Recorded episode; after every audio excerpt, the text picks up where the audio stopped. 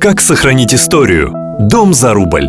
Прошлое, настоящее, будущее. В проекте «Дом за рубль» инвесторам передали 35 домов, из них 33 деревянных и 2 каменных здания. Сдано уже 4, и они без преувеличения преобразили Томск. Там, где раньше были развалины на улицах Пушкина, Октябрьской, Кирова, теперь стоят резные дома красавцы.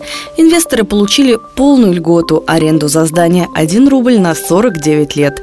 Дополнительный бонус – отсутствие налоговых обременений, поскольку объект и земельный участок остаются в муниципальной собственности.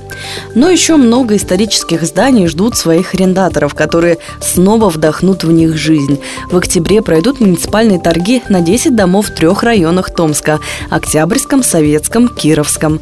Про каждый объект сказано – находится в неудовлетворительном техническом состоянии, требует проведения капитального ремонта. Многие выставлялись на аукцион по несколько раз. Надеемся, этой осенью им наконец повезет. К программе «Дом за рубль» может присоединиться любой человек, желающий взять дом в аренду, восстановить его и стать ему настоящим хозяином. Дом за рубль. Специальный проект на Томскру.